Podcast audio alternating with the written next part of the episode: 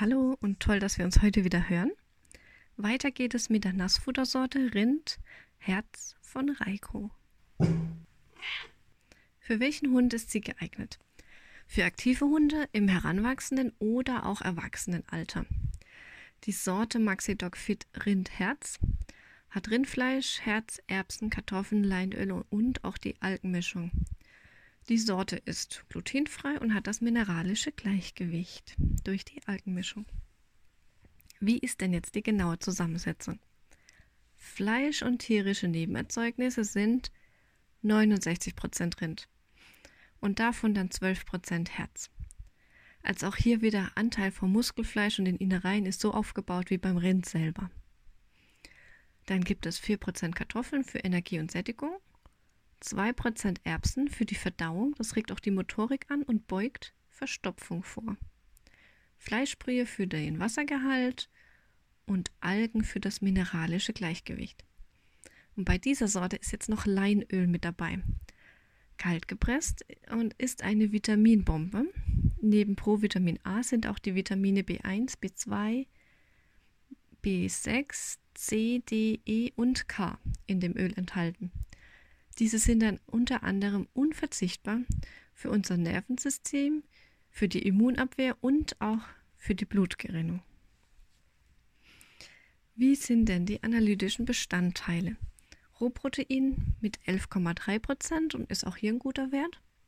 Rohfett mit 6,2%, auch ein guter Wert. Eigentlich relativ so ähnlich wie bei den anderen auch. Rohfaser mit 0,6%.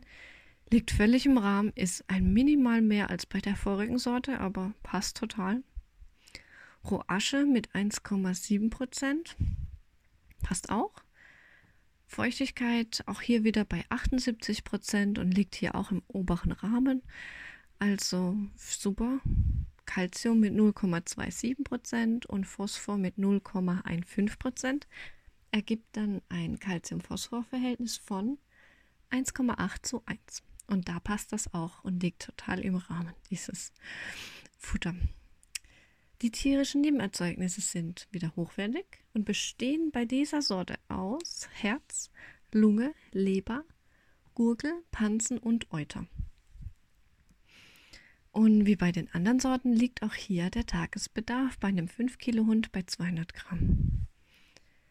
Meine Erfahrung damit.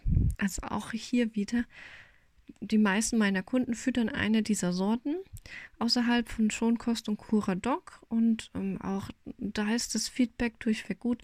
Dem einen Hund schmeckt das eine, die eine Sorte besser als die andere Sorte, aber sie vertragen es alle, essen es an sich auch gerne und ähm, wird komplett durchgegeben, also jetzt nicht speziell als Kur. Hat dir die Folge gefallen? Dann lass mir gerne eine Bewertung da. Und damit hilfst du mir nämlich auch wirklich sehr. Dann hören wir uns bald wieder. Deine Jasmin mit Gini und Chiara.